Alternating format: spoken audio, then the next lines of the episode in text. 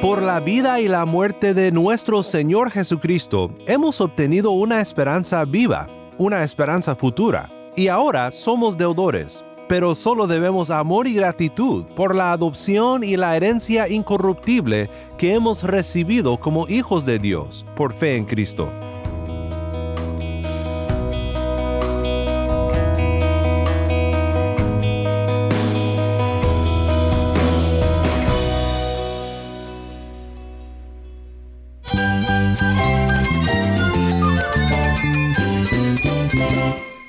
Cristo es la esperanza. Cristo es mi Señor y mi Salvador. Cristo ha transformado mi vida. Cristo es la viña. Separado de Él, nada puedes hacer. Cristo es el camino, la verdad y la vida. Jesús es mi todo. El único descanso, la única paz verdadera es con Jesucristo. Estás escuchando a El Faro de Redención, Cristo desde toda la Biblia para toda Cuba y para todo el mundo.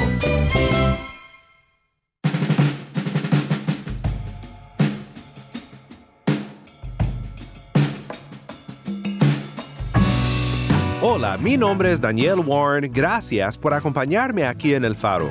Continuamos el día de hoy en una nueva serie de vuelta en la carta de Pablo a los romanos, una serie que hemos titulado Más que Vencedores. En esta serie estaremos en Romanos capítulo 8, un capítulo llenísimo de verdades que sé que te animarán en tu fe y que te motivarán en tu caminar cristiano. Hoy pensaremos en lo que significa ser deudores de la misericordia de Dios y en tres razones que Pablo da para motivarnos para vivir para Dios. Si tienes una Biblia, busca Romanos 8 y quédate conmigo.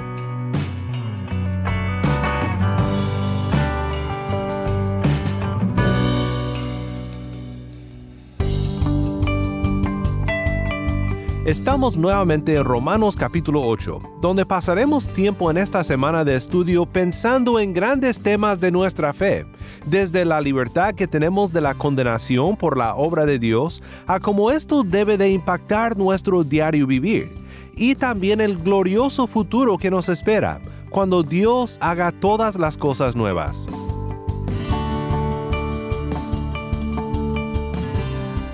Quiero que escuches ahora la lectura de Romanos 8, 1 al 17. Ayer nos enfocamos en la primera parte de esta lectura, los versículos 1 al 11, y hoy estaremos en los versículos 12 al 17.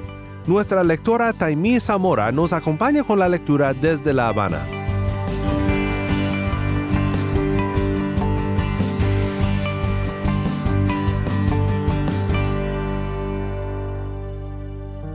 Por tanto, Ahora no hay condenación para los que están en Cristo Jesús, los que no andan conforme a la carne, sino conforme al Espíritu. Porque la ley del Espíritu de vida en Cristo Jesús te ha libertado de la ley del pecado y de la muerte. Pues lo que la ley no pudo hacer, ya que era débil por causa de la carne, Dios lo hizo, enviando a su propio Hijo en semejanza de carne de pecado y como ofrenda por el pecado, condenó al pecado en la carne para que el requisito de la ley se cumpliera en nosotros, que no andamos conforme a la carne, sino conforme al Espíritu. Porque los que viven conforme a la carne ponen la mente en las cosas de la carne, pero los que viven conforme al Espíritu en las cosas del Espíritu. Porque la mente puesta en la carne es muerte, pero la mente puesta en el Espíritu es vida y paz. La mente puesta en la carne es enemiga de Dios, porque no se sujeta a la ley de Dios, pues ni siquiera puede hacerlo y los que están en la carne no pueden agradar a Dios. Sin embargo, ustedes no están en la carne sino en el Espíritu, si en verdad el Espíritu de Dios habita en ustedes. Pero si alguien no tiene el Espíritu de Cristo, el tal no es de él. Y si Cristo está en ustedes, aunque el cuerpo esté muerto a causa del pecado, sin embargo, el Espíritu está vivo a causa de la justicia. Pero si el espíritu de aquel que resucitó a Jesús de entre los muertos habita en ustedes, el mismo que resucitó a Cristo Jesús de entre los muertos, también dará vida a sus cuerpos mortales por medio de su espíritu que habita en ustedes. Así que, hermanos, somos deudores, no a la carne, para vivir conforme a la carne, porque si ustedes viven conforme a la carne, habrán de morir. Pero si por el Espíritu hacen morir las obras de la carne, vivirán. Porque todos los que son guiados por el Espíritu de Dios, los tales son hijos de Dios, pues ustedes no han recibido un espíritu de esclavitud para volver otra vez al temor, sino que han recibido un espíritu de adopción como hijos, por el cual clamamos, Abba Padre. El Espíritu mismo da testimonio a nuestro espíritu de que somos hijos de Dios. Y si somos hijos, somos también herederos, herederos de Dios y coherederos con Cristo, si en verdad padecemos con Él a fin de que también seamos glorificados con Él.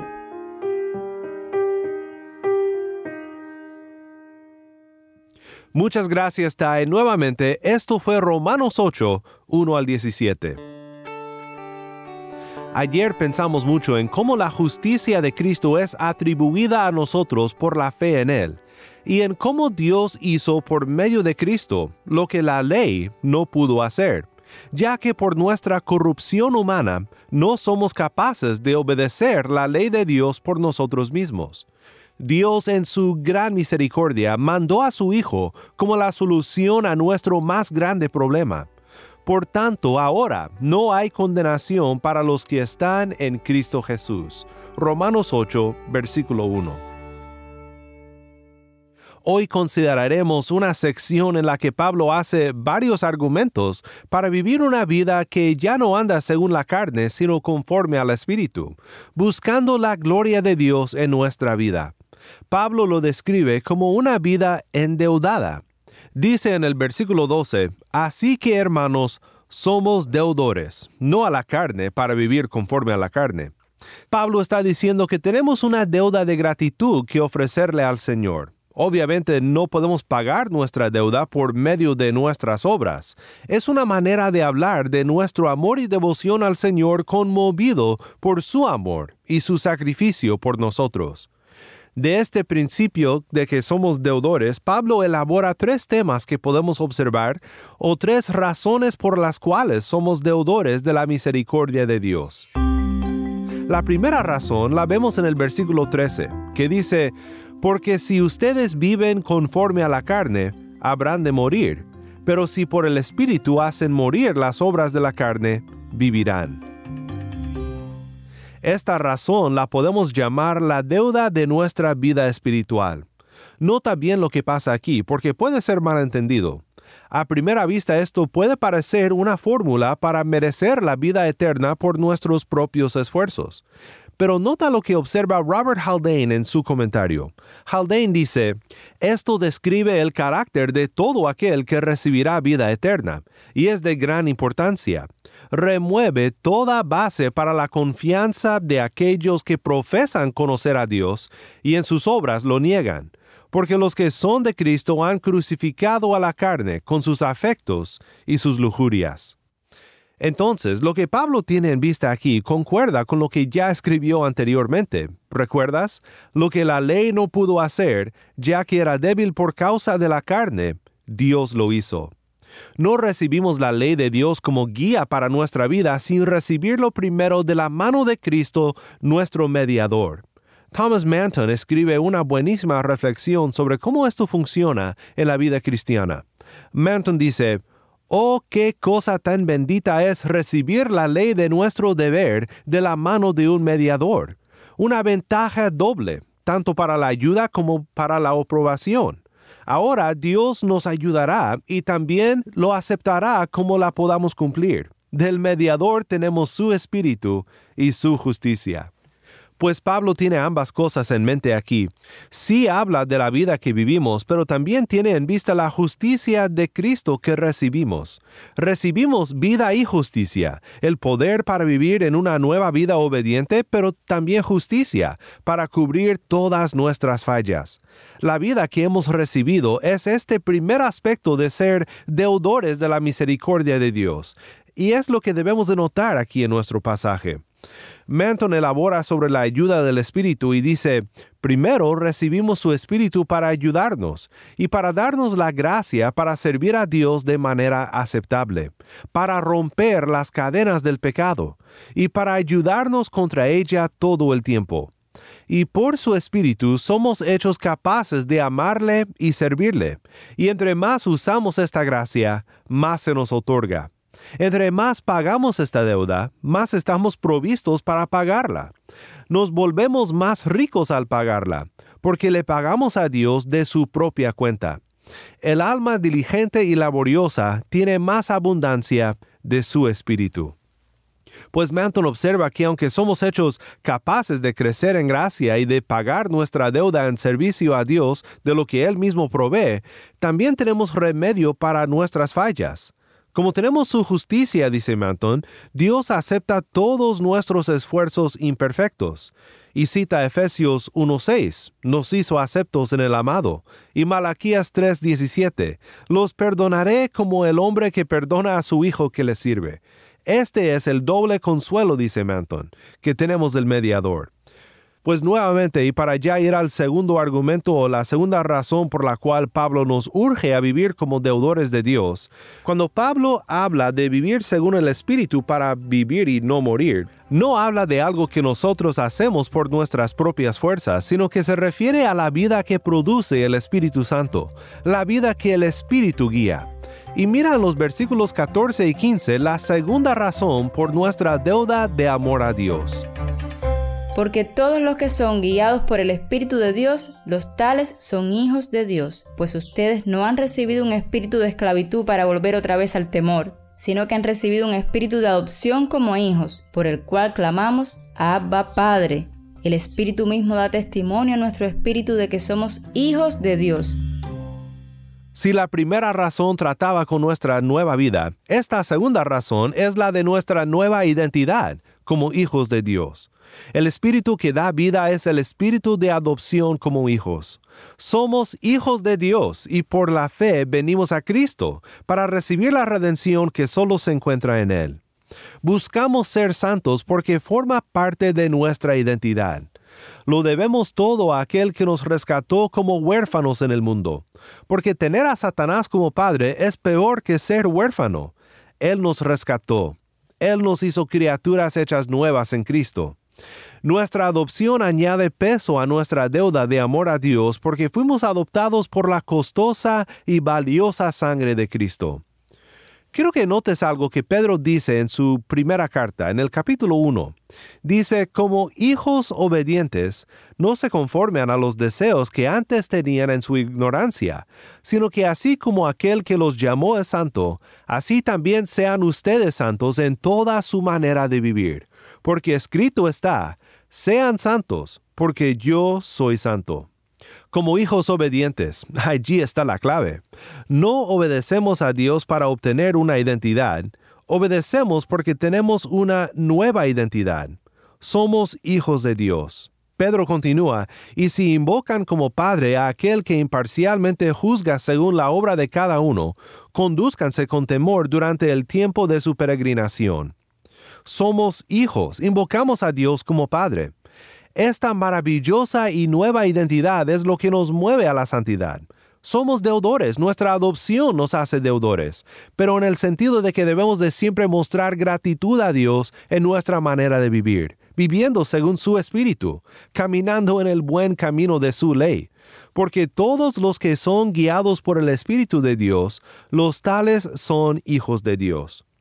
Vivimos como hijos y no como esclavos. Recuerda que Pablo dice, pues ustedes no han recibido un espíritu de esclavitud para volver otra vez al temor, sino que han recibido un espíritu de adopción como hijos, por el cual clamamos Abba Padre.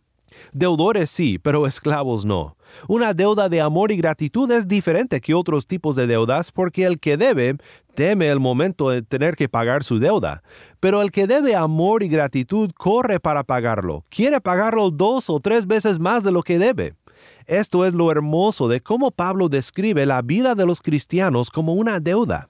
Recibimos todo por gracia y vivimos la vida mostrando nuestra gratitud por ello. Ahora mira lo que Pablo dice en el versículo 17. Y si somos hijos, somos también herederos, herederos de Dios y coherederos con Cristo, si en verdad padecemos con Él a fin de que también seamos glorificados con Él. Aquí es donde vemos un instante donde Pablo habla del futuro del cristiano y de las implicaciones que este futuro tiene para nosotros hoy. Somos deudores porque hemos recibido nueva vida. Hemos recibido una nueva identidad. Y el tercer aspecto o argumento que Pablo hace aquí viene del hecho de nuestra identidad como hijos. Tenemos una herencia celestial, la cual añade a nuestra deuda, a nuestra deuda de amor y gratitud. Vivimos como creyentes en Cristo entre lo que llamamos el ahora y el todavía no. Hay aspectos de nuestra salvación que poseemos ahora mismo, pero hay aspectos que todavía están por revelarse, por ser manifestados aquel día cuando Cristo regrese por su pueblo. Quiero que escuches una vez más de la primera carta de Pedro, porque en primera de Pedro 1 tenemos una de las más maravillosas descripciones de esta herencia celestial que hemos recibido como hijos de Dios por fe en Cristo, una herencia que es nuestra y que será nuestra en el día de su venida. Esto es Primera de Pedro capítulo 1, versículos 3 al 9.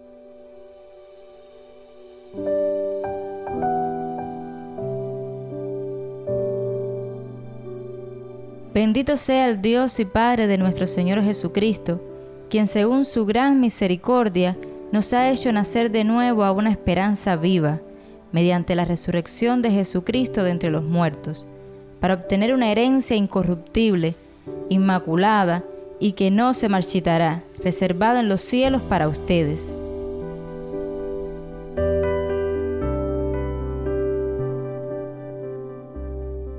Mediante la fe, ustedes son protegidos por el poder de Dios para la salvación que está preparada para ser revelada en el último tiempo, en lo cual ustedes se regocijan grandemente, aunque ahora, por un poco de tiempo si es necesario, sean afligidos con diversas pruebas, para que la prueba de la fe de ustedes, más preciosa que el oro que perece, aunque probado por fuego, sea hallada que resulte en alabanza, gloria y honor en la revelación de Jesucristo, a quien sin haber visto, ustedes lo aman, y a quien ahora no ven, pero creen en Él y se regocijan grandemente con gozo inefable y lleno de gloria, obteniendo, como resultado de su fe, la salvación de sus almas.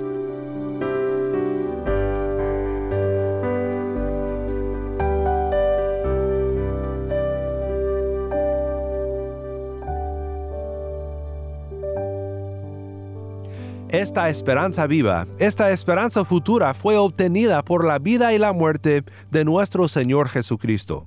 Somos deudores de su sacrificio, que pagó por absolutamente todo nuestro rescate. Y esto tiene implicaciones en cómo vivimos, en particular en cómo sufrimos en esta vida. Bien dice Karen Jobs, la resurrección del cuerpo humano de Jesucristo a la vida eterna nos asegura que ha perdurado lo peor que este mundo puede hacer y que ha sobrevivido al mundo.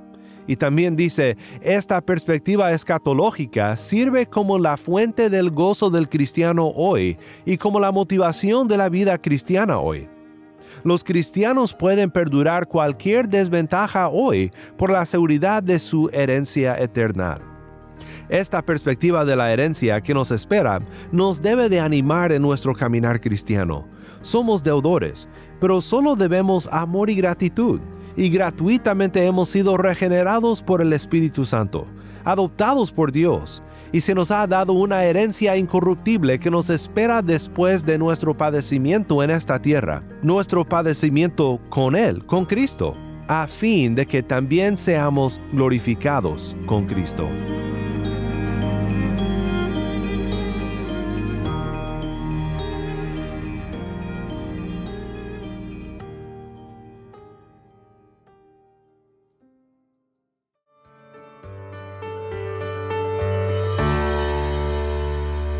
Qué maravilloso es saber que lo único que le debemos a Dios es una vida de obediencia agradecida, pero sin un espíritu de temor y esclavitud. Somos hijos de Dios y como hijos clamamos Abba Padre y confiamos en que Él nos escucha y que Él nos ama en Cristo Jesús.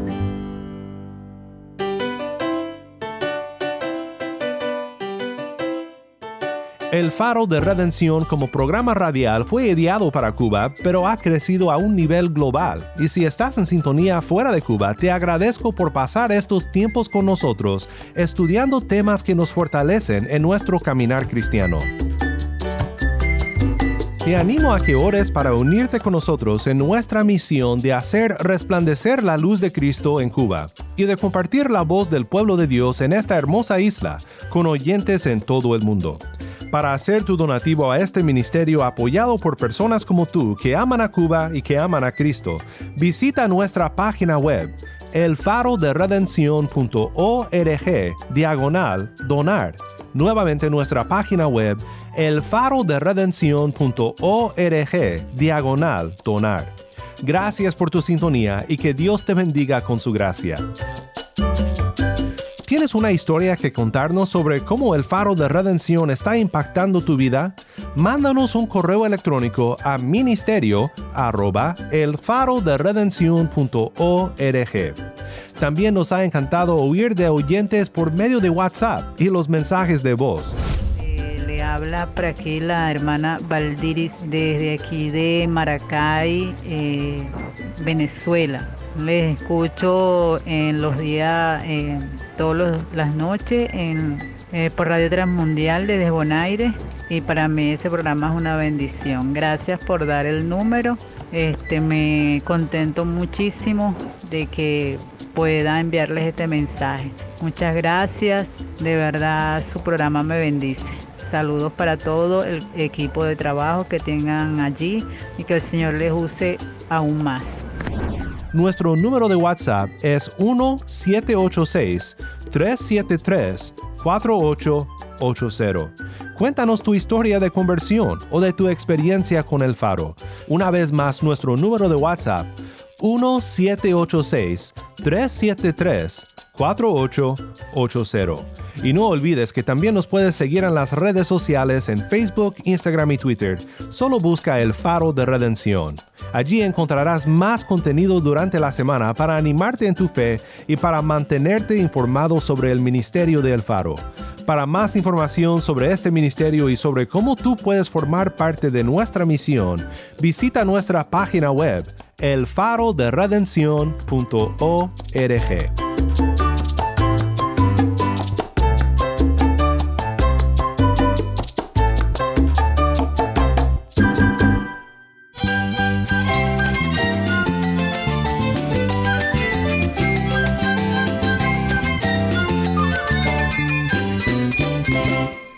nombre es Daniel Warren. Te invito a que me acompañes mañana en esta serie Más que Vencedores.